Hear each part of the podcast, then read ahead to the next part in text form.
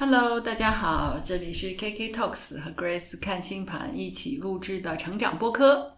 Hello K K，大家好。Hello，大家好。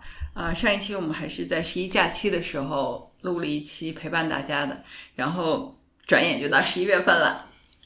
从周更变成了月更，呃，是因为我的问题，是因为我的问题，我有一些事情，所以就没有办法和 Grace 呃把时间碰到一起。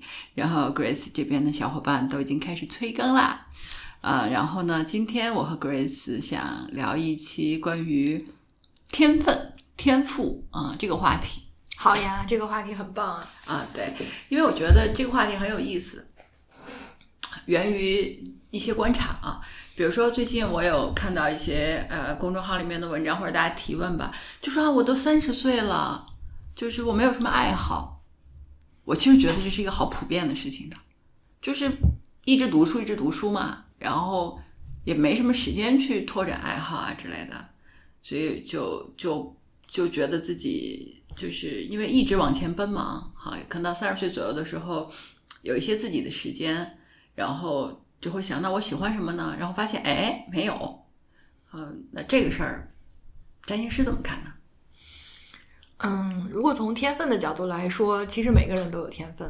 就是这么肯定的嘛？就是，就是，拿我举例子来说的话啊，就是我我觉得我除了说话还还 OK 吧，读书文字这个地方，我不是说念书啊，我是说文字吸收还可以，就是因为我唱歌会跑调啊，然后运动没有天分，然后就就不觉得自己有什么天赋了，除了表达还凑合。嗯，天赋它每个人都有，肯定是有的。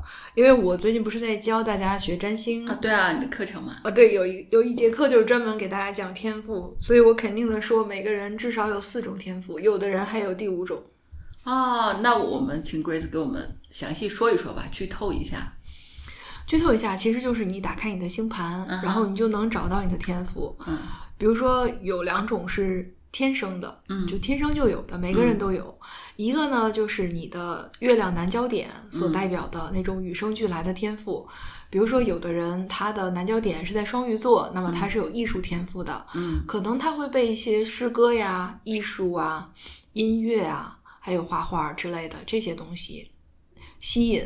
嗯他可能从小的时候就没有人教他，他就会有这方面的嗯灵感啊，或者是或者对他很容易。我觉得天分这种东西，就是一个比如说比较难的事情，对他来说相对就信手拈来这样子。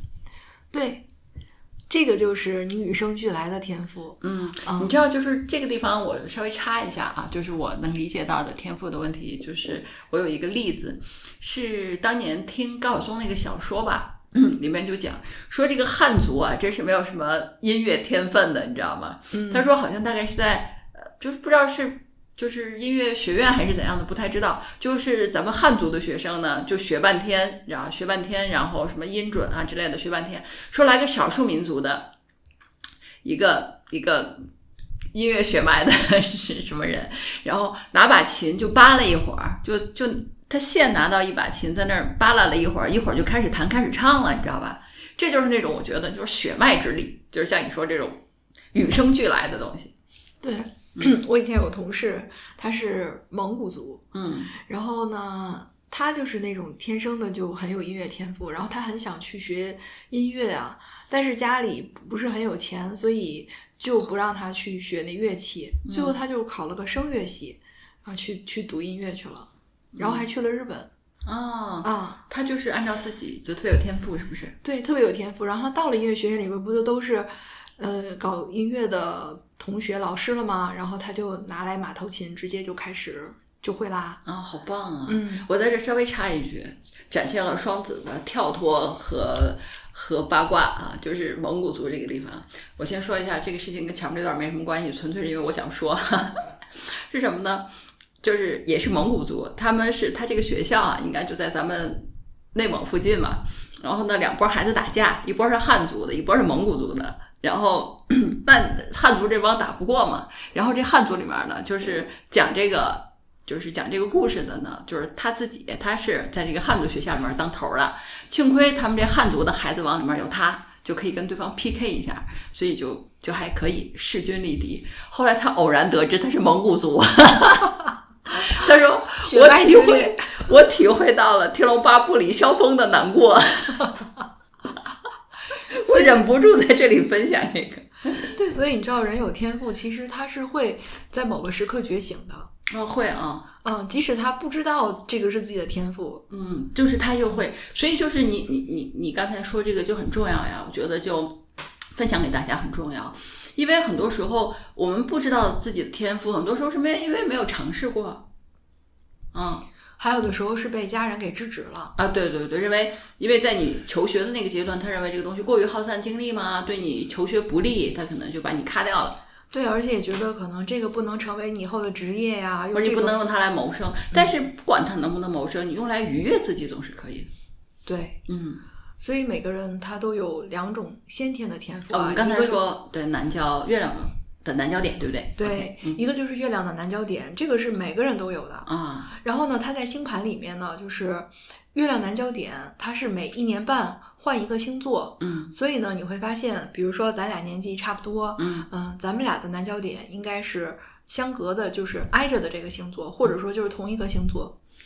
好吧，那我觉得我跟你的天分真是差好多呀，对，刚好就是咱们俩中中间差这几个月，他那个就把我给插过去了。正好换座了，知道吗？哦，所以你跟你之前的一年半出生的人，你你们的南焦点是一样的。嗯，好吧啊，，我跟我后面的这个一年半出生的人啊，我们的南焦点是一样的。嗯，这个就是天赋的不一样，所以我觉得可能宇宙哈、派生命来地球上，它是有使命的，一波一波的。啊一波一波的。你这一波啊有这个天赋，那么你们可能会从事，比如说服务行业呀、心灵行业啊。像我的天赋就是可能是和艺术啊、和心灵啊、和这个相关的，嗯啊和医疗啊这个相关，你就不是。嗯你可能就是那种去要去活出自己，活得特别的有勇气，然后去突破，嗯，啊是这样的。好吧，所以咱们是不一样的啊，嗯就是从南焦点来看，然后呢，南焦点它也会落到不同的宫位去。嗯，其实这个呢，就是不管你呃，如果你比如说出生时间不准也没关系，只要你出生的那一天准，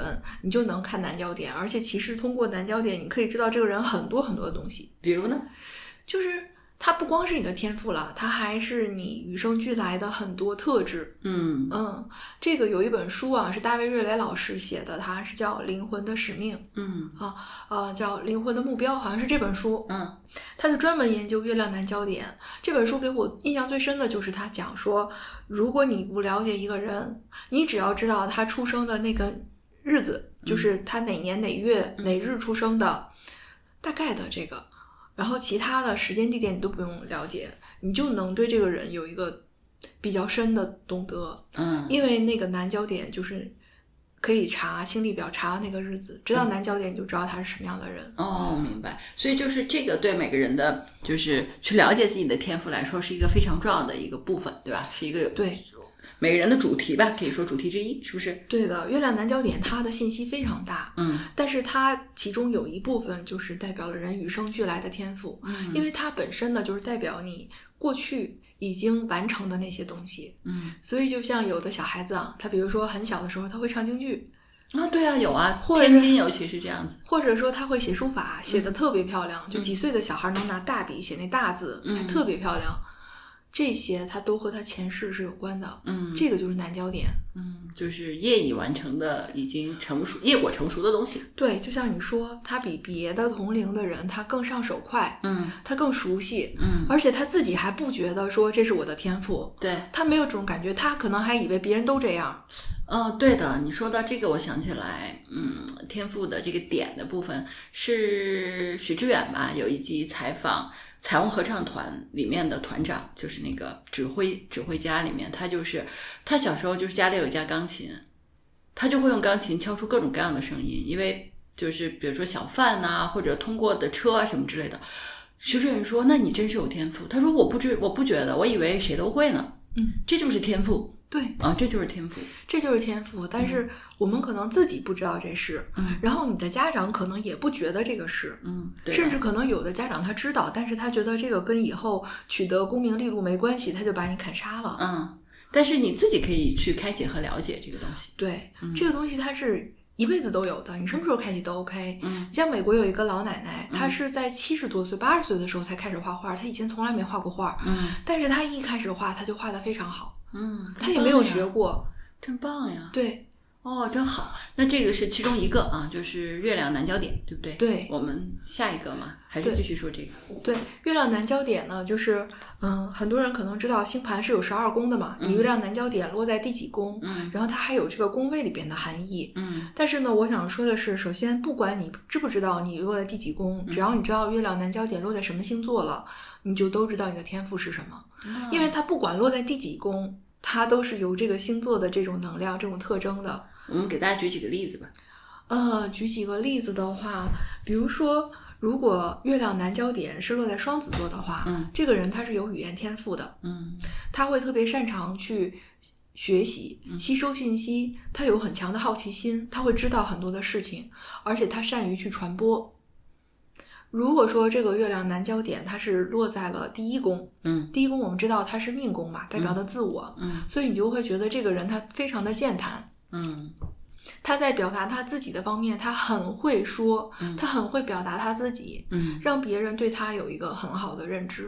好嗯对，那如果说这个南焦点是落在第七宫了，他很善于去一对一的咨询，啊，是这样你知。道吗？就是因为第七宫代表的是他人，嗯尤其是生命中重要的他人。如果说月亮南焦点落在了第七宫，这个人可能上辈子啊，他有可能是个律师，嗯或者说就是给人做咨询的。啊，明白，就是他很擅长一对一的这个对解决问题的这种部分。，对，嗯所以呢，他比如说今生啊，他还是想去做咨询，给别人去做这种咨询交流的话，他就是天生的，他就会，嗯。他就会倾听别人，会去给别人去讲一些事情，而且因为他的这个南焦点是双子，他的这种沟通他是非常有意思的，很有趣的，别人愿意跟他聊，跟他聊很开心。嗯，哎，这就是怎么去发现这自己的这个对，嗯。而且呢，因为我们知道第七宫它还代表了婚姻嘛，嗯。所以呢，也就说明他其实，在婚姻中啊，他可能会遇到一个特别能跟他有交流的伴侣。啊，还有这样的说法哎，有这样的说法。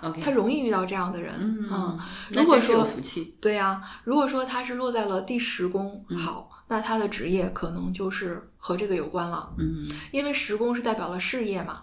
就是比如他是个演讲家呀，或者之类的这种，是不是？对他可以用这种语言的天赋去作为他职业被人记住的东西，而且嗯这个他是比别人都强的。假如说他从事，比如说像一些需要开口交流，或者是写作，或者是信息传递、信息分析等等啊这种职业，那他就是在用他的天赋在工作。嗯。别人可能是要用努力去工作，但他不用，他就是天生他就会。嗯如鱼得水。嗯啊，这个就是说你南焦点落在不同的宫位里边，然后它会显现出的其他的差别。但是只要它落在双子了，它都代表的是它有这种语言的天赋、交流的天赋、嗯学习的天赋。这个意思。对，哦，这个很棒啊！小朋友们可以去看一下自己的月亮南焦点啊，这样知道自己有什么天分是很棒的事情对。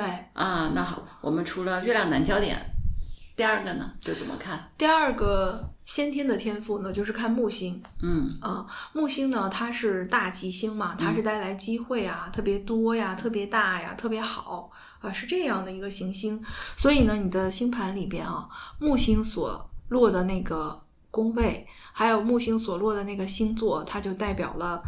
你的先天天赋，就是你在做这个事情的时候，你比别人有运气。嗯就即使你可能没有怎么去，比如说像南焦点那种，你已经很熟练了，是吧？你可能就是完全不懂，不会。可是呢，同样的人做这个事，你就容易成。哦，要看木星落在哪里。对，嗯你要看木星落在什么星座，木星落在哪儿。比如说啊，大家特别喜欢，那木星落在第二宫啊，你会特别赚，特别有财运吗？嗯财富的机会多呀，因为二宫它是正财呀。嗯对吧？然后呢，那木星如果是落在了第九宫的话啊，那就是挺好的位置。就是说，你可能对于海外的一些事物，或者说一些高等教育的事情，嗯哎，你有很好的运气。可能这个人他学习很好，或者他有可能高校任教啊什么之类。对他有可能当老师，有可能当律师，嗯嗯，就是和木星相关的、嗯教育呀、嗯法律呀，嗯然后还有就是冒险啊等等，他在这方面是有好运气的啊，啊，这个也是他的天赋，就是别人做这事儿可能怎么做都不容易成，但他一做他就很容易成功。嗯，这个很棒。所以这个是天赋，但是这个天赋呢，它和那种就是你已经具备的那个还不一样，因为木星啊，它是一个，它是一个社会行星，嗯。就是我们十颗星体里边分五颗个人行星，代表你自己，日月水金火啊，还有两颗社会行星，就是木土，嗯，还有三颗呢是世代行星，就是天海冥。嗯。那么木星呢，它是一个社会行星，它是代表了就是你出生的这一年，因为木星它每一年换一个星座，所以呢，同就是这一年出生人，他木星都在一个星座，啊，但不是说，比如说今年是二零二三年啊，嗯。那么并不是说从一月份啊到明年一月份木星都是同一个星座，它不是这样，它木星就是大概它走一走一个星座用一年的时间啊，明白啊，是这个意思。不好说几月到几月。对哎，就是你嗯查一下，它大概是一年一个星座、嗯啊，所以呢，就是说它呢是属于就是这一年出生的人，就月亮在这个就是木星会在这个星座持续一年，给大家带来这方面的好运气啊。比如说你出生的那一年木星是什么星座的话，你就在那个方面有好运，你就容易成功。嗯然后再看看你的木星落在哪儿，你在那个领域所代表的事物上，你的机遇就比别人多，嗯，这个也不错，有好运气，有贵人呐、等等嗯。那也蛮好的。所以这个也是天赋。所以说呢，就是至少每个人天生就有这么两个天赋了，嗯，他就是每个人都会有，只不过是你你觉察有没有觉察？嗯对你觉察还是不觉察？有的时候你可能如果比较像我这样比较敏感的哈，我小时候可能就会对着天上的云。嗯就会想象各种图案，对吧？那我可能从小，嗯，拿本书我就会画，可能我就很小就知道我喜欢这个，嗯，嗯，有的人呢他不知道，我觉得艺术类的比较容易觉醒，就是因为很容易，比如说很容易画画呀，或者唱歌很好呀，或者是反正我觉得这个比较容易被发现吧。有的人喜欢运动啊，啊，对对对，运动也不错。对呀、嗯有人喜欢去给别人讲故事啊。嗯其实就小朋友他都是能看到天赋的，三岁之前你绝对都能看到。嗯，只不过说，如果是家长用那种比较功利的眼眼睛去看这个孩子的话，那可能就会不认为这个有有用啊，，不认为子他有用。嗯虽然他是天赋，但不认为他有用，嗯但其实也不会去发展他。对，但是你知道有用没用这个事儿吧？就是怎么说呢？就是你就是三十岁以前你认为有用的东西，可能你三十岁后面的这段就会觉得那个东西没什么用，就会刚好对那个东西的认知会不一样。所以家里有小朋友的，那我觉得可以观察一下，就他有天分，他在这个地方会容易做出成绩啊，他容易会有自信呐、他容易在这个位置上得到很多乐趣，这个是很棒的。嗯，如果不那么卷的话，就是大家可以随意的做自己。我觉得在天赋这块儿觉醒的比较早的蔡志忠分享过，嗯他在三岁的时候已经知道自己这一生的志向就是画画。这也太棒了吧！对，我觉得这种人生太让人羡慕了。而且他的家人都没有反对过他。哦，那也很厉害。对，而且他最后还把这个做成了自己的职业，嗯，这个真是完美人生。真是完美人生。但是不代表说他就不辛苦。哦，对，不代表他一路不会遇到困难，这是另外一件事儿。对，嗯就是即使他在做他自己有天赋的事情，他也喜欢的事儿，他依然辛苦。当然，嗯，但是很多人他会觉得说，如果我这事儿有天赋，我就不用费力，我就很轻松，我很能容易成功，不是这样的。啊对对对对，你看那个有很多运动员，他们都是有天赋的，就是实际上我们研究世界冠军，他们都是有天赋的人，当然，但是他也要经过艰苦的训练。对，而且还有一点就是，就是讲到这个例子的时候呢，就不希望大家误解，不是说你有天赋你就一定要在这个里面拔尖儿，而是说你可能从这个上面容易得到乐趣。我为什么这么说？是因为很多家长让小朋友去学小提琴之类的这些东西，当然小朋友肯定很有天分，但问题在于，这种小提琴就是音乐的这个东西，你愉悦自己容易，你拿来谋生艰难。就是你是很有天分，但当你就进入某一个乐团，或者是进入就是那种地方，你就会看到世界顶级的那个程度是另外一件事儿。就比如说小朋友天分是运动，他可以跑步很好呀，或者是他可以呃篮球很好呀，他身体很好，但并不意味着他可以拿奥运冠军。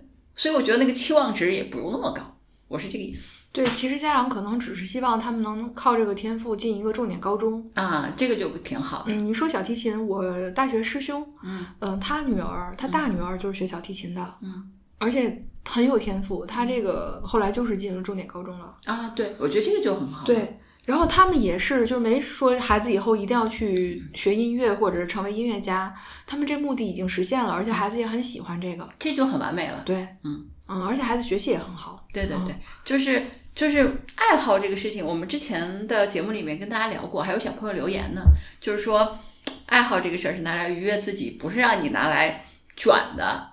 就是爱好这个事儿，就是为了愉悦你自己，所以不要对爱好这个部分对它有很多功利上的期待吧。啊对，不切实际的那种期待啊，觉得说那我有天分，我要怎么怎么样，不要这样。就是你有天分，你能在这里有乐趣，就蛮好了。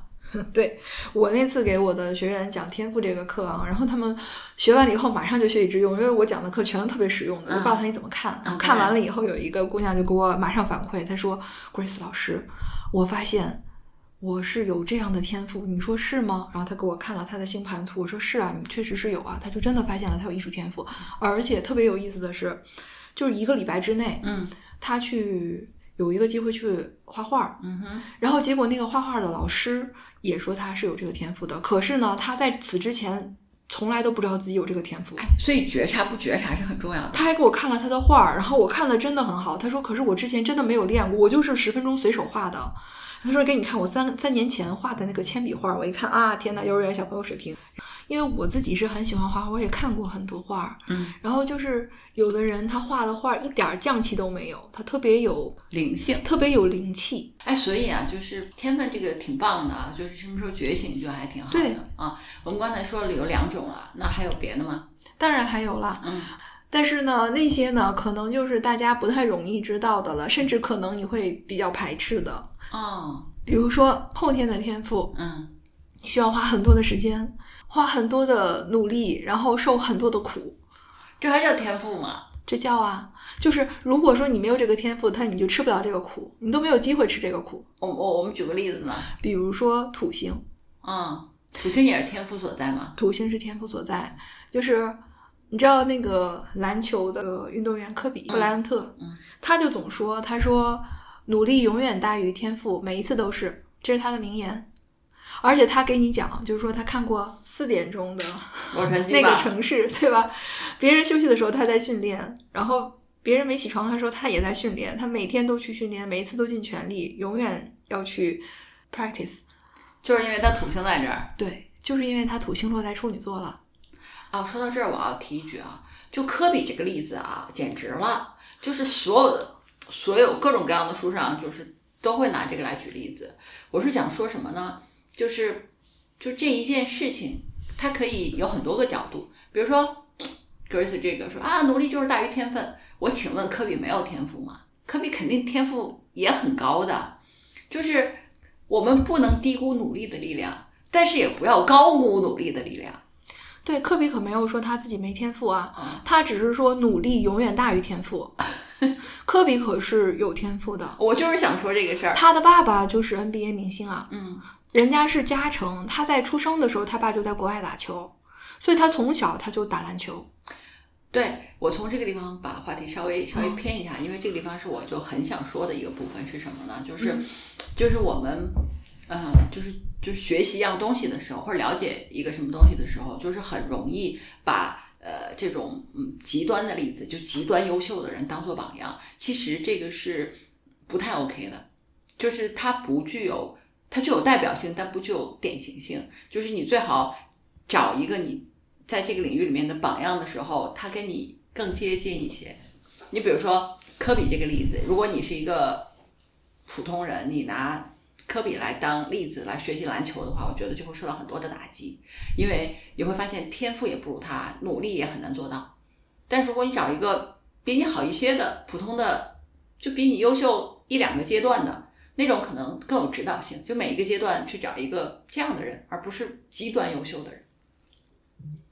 嗯，我觉得这个还是分人吧。嗯有的人他可能就是喜欢，因为你知道，偶像的力量是巨大的。他不嗯光是说他说的那些话，而是说他的人生经历对激励人心。对对嗯你是无比的鼓舞的。嗯，对你你说的这个也很实际上，我倒是觉得，就是人要找自己能够有感觉的啊，对，这个很这个是那种偶像，嗯就是他可能已经就不在人世了，嗯也可能他还在，嗯也可能他就是你身边的一个什么朋友，嗯但是就是他让你有感觉，嗯这个就是你心灵能相通的。哎，这个很棒，这个表达特别占星师。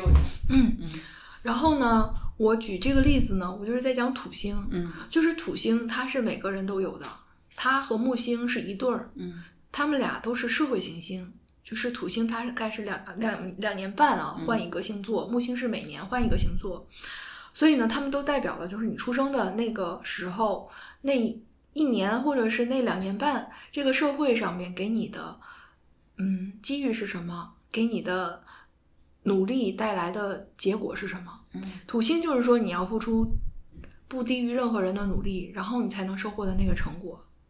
就包括像海明威啊什么之类的，他们都是有土星，比如说在处女座这样的一个协作的天赋。嗯就是在处女座，他不一定非得说是打篮球嗯，啊，但是他一定代表的是不断的去提升自己，让自己更完美，精益求精。不断的去精进自己，嗯而且要大量的训练，要提高效率。嗯，它是这么一种能量。就是土星在处女就会有这个东西。对，嗯，土星在处女就会有。对，所以这个地方就是我我特别理解，也非常赞同你刚才说的。我刚才就是想说这个例子是什么呢？就是说，嗯，就是这种就科比这样的人生，就是这种不断的去训练自己，一直一直的精益求精，然后在这条路上不断的去精进。我是想说，这个跟他土星在处女是有关系的。那他不仅土星在处女，太阳也在处女，北焦点也在处女，啊，对，所以它是有很多处女座的主题集中到了一起。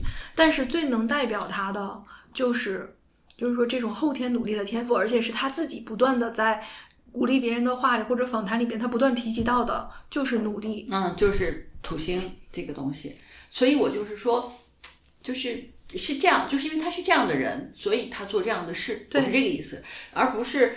呃，我的意思是，如果大家仅仅看到他做的事，就觉得说那这么做就可以成功，但是你不明白他的那个内驱力，就是什么促使他可以一直一直一直这样的去努力，这个是有原因的，就是他有一个内核的一个一个东西在那里。对，是他的热爱呀。嗯就是所有让我们去心甘情愿的去吃苦、去努力，甭管是低级的苦、高级的苦吧，都是我们心里热爱的事情啊。嗯，是这样，这就好像一个什么东西一样呢？我知道你说，但我的意思是，狮子座的热爱和处女座的热爱是不一样的当然了，啊。我就是想说这个东西，所以就是学习它，你要知道它是这款，所以它是这个方式，你可能不是这个方式。我是我我的意思，它不是通用的。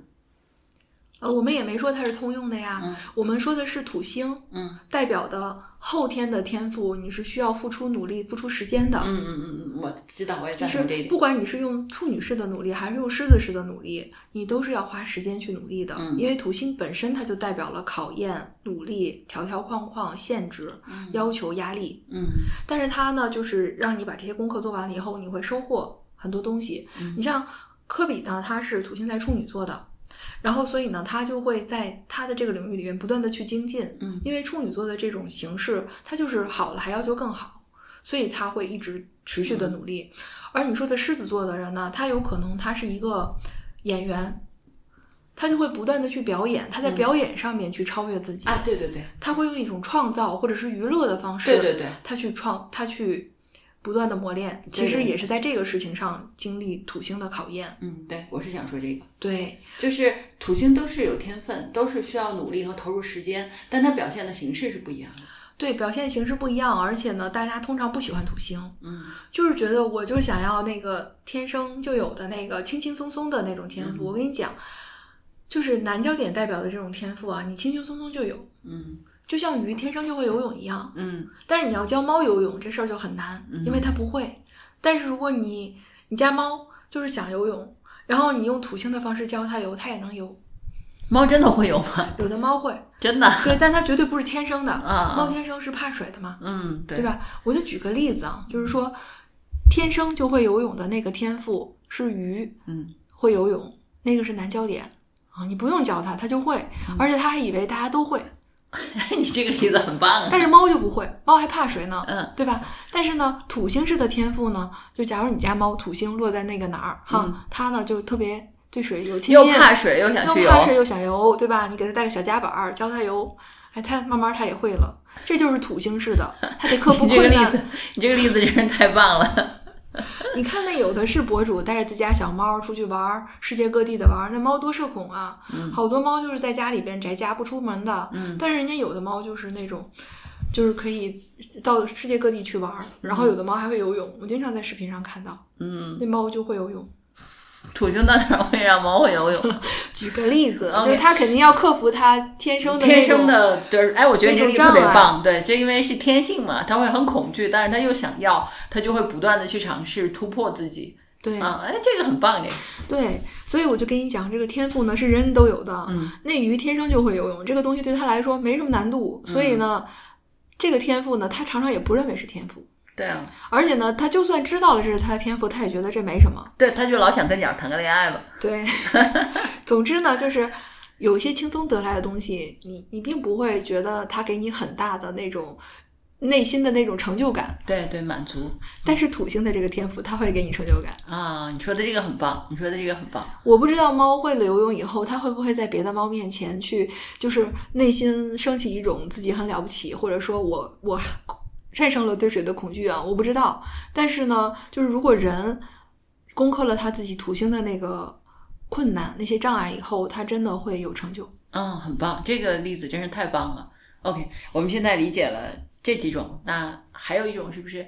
对，还有两种，嗯嗯，这两种呢，我打算保留，嗯，因为这是我课程的内容。嗯，明白，但是呢，我想告诉大家说的是，就是那两种里边有一种也是每个人都有的，但是你们常常是会误会它，常常是会觉得这个东西它是一种损失，嗯或者是是一些特别可怕的事情。啊，明白，嗯，实际上也是会有的。对，所以我就不在这儿讲嗯了。但是这个呢，是大家对它的误解，实际上每个人都有这个天分。每个人都有，还有一种就是非常稀少的天分了，并不是人人都有。嗯，那有就很厉害的。对，比如说我看过咱俩的星盘，我有你没有。啊，对啊，它是一种和创造、和艺术、和这种，嗯，比如说对于心理学或者是呃神秘学，嗯、和这个相关的一种天赋。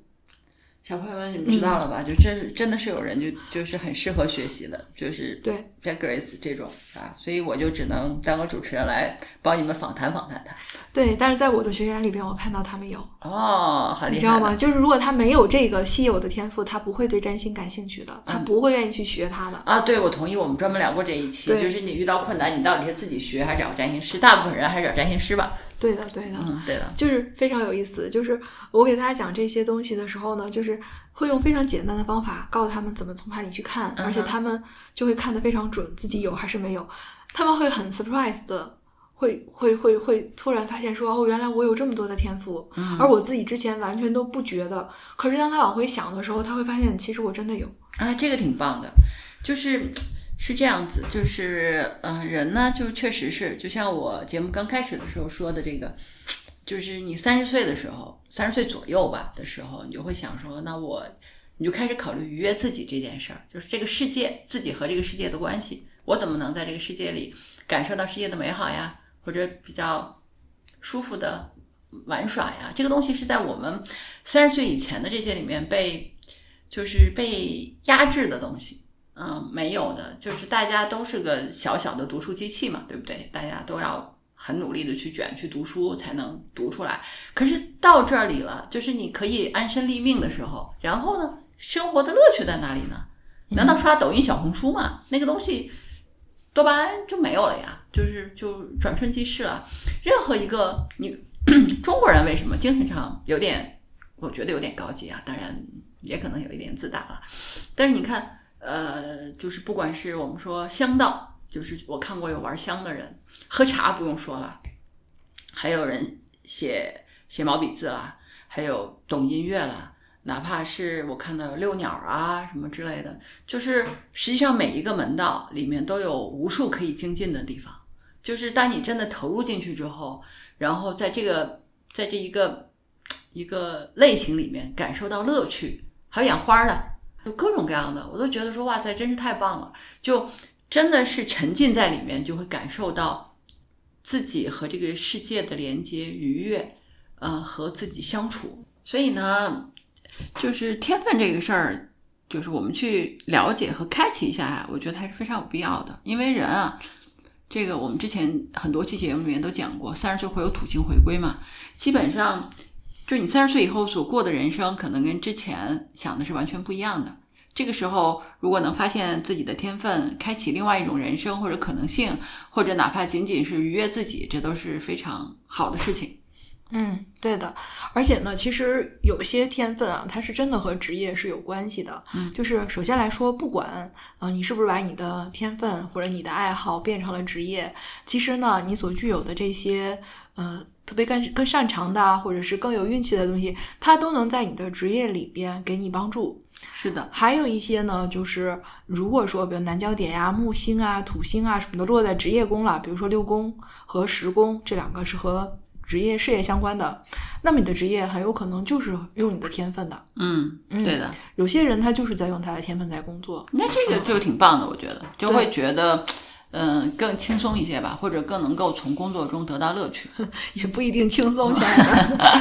你就比如说啊，大家都不喜欢土星，就是土星会让人觉得有压力、嗯啊，辛压力苦。框架，对，然后呢，他们就会，比如说有人说啊，土星怎么怎么样啊，在什么什么六宫啊不好呀什么的。但是我跟你讲，我看过那些就是大富豪，嗯，知道吗？就是他们特别勤勉，每天早上六点钟就去上班的那 大对富豪，土星就是在第六宫，哦，你知道吗？他就天天的去工作，他就长时间工作。嗯，对，类似库克这种哎，对，到老了他还在工作，但是他们家真的是很有很有钱啊，明白，啊。所以呢，就是你不要看到土星，你就觉得说，哎呀，辛劳啊，对呀、你还有收获呢。土星它是你付出，然后你才有收获，你不付出就没收获。嗯，而其他我刚才讲的那些什么木星啊、南焦点啊，它是属于啊，你不用那么付出，你就是有好运，嗯你就是有天分，嗯你就是可以。但是它可能没有让你那么大的成就感，嗯呃，但是你也可以从中获得愉悦和享受。嗯，就很好呀，我觉得特别棒。为什么就是今天闲来聊这个？是因为我确实看到。就是很多小朋友问，就觉得说，那我三十岁了，我也没有爱好，人生好无趣，大概是这样。是因为，嗯，刚好，比如我和 Grace 以前也聊过，我们俩三十岁以前都很艰难嘛，确实觉得三十岁以后的人生更有意思一些，所以就想做一些更多的分享。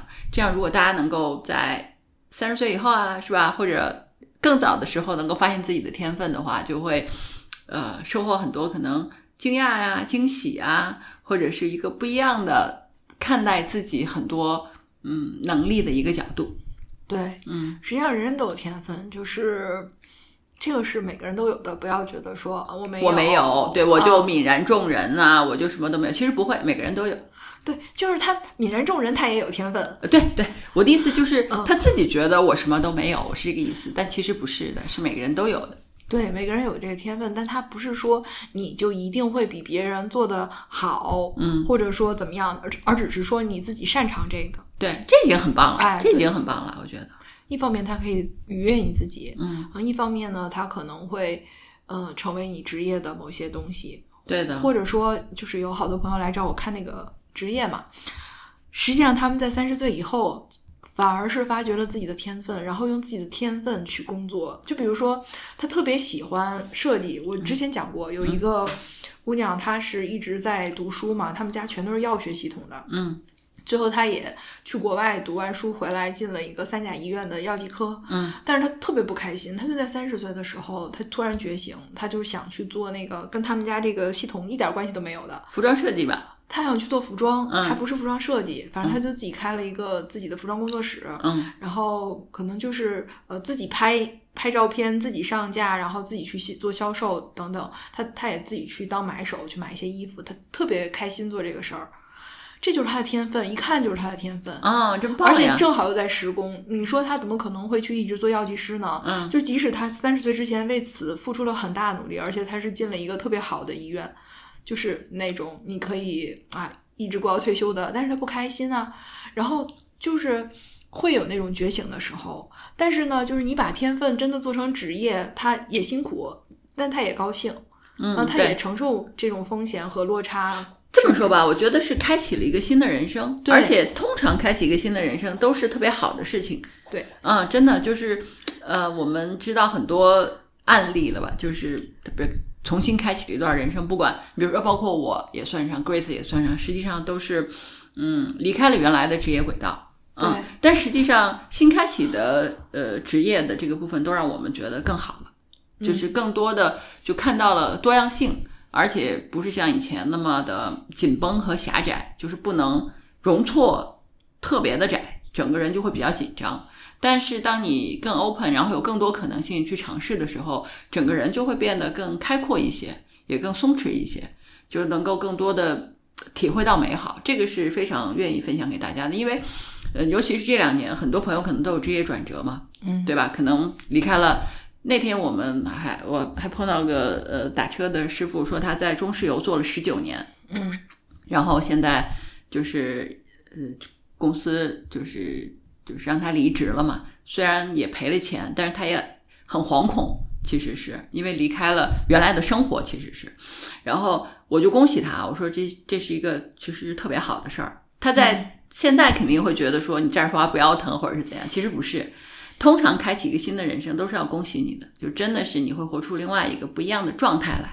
对，其实不用害怕去改变，嗯，因为只有改变才会带来新鲜的东西，才会带来机会啊，新的可能性。就是就是嗯，我最近看一本书，然后常常在想这个闭环的问题。就是我们每一个人都是闭环的，就你在你原来的生活状态里也是闭环的，嗯嗯，但是。当有一个外力来打破了这个环的时候，你就要开心，因为一开始你肯定会比较惶恐，因为原来的那个东西不在了，不在了啊，原来那个东西不在了，让你安全感的东西没有了。可实际上，你会随着打破的这个地方去建立一个更大的圈，一个更完整的、更大的视野和逻辑。你会觉得啊，那我原来那个圈儿好小啊，我现在有一个更大的圈儿了，你会更开心。对的，嗯。所以我们今天呢，就是聊天分这一期，希望能够帮大家有一个新的视角来看待自己吧。对，至少你已经知道你有三种天分，赶紧去看一下你的赶紧看一下吧，已经非常棒了。嗯，好的，那我们下次见吧。好，下次见，拜拜。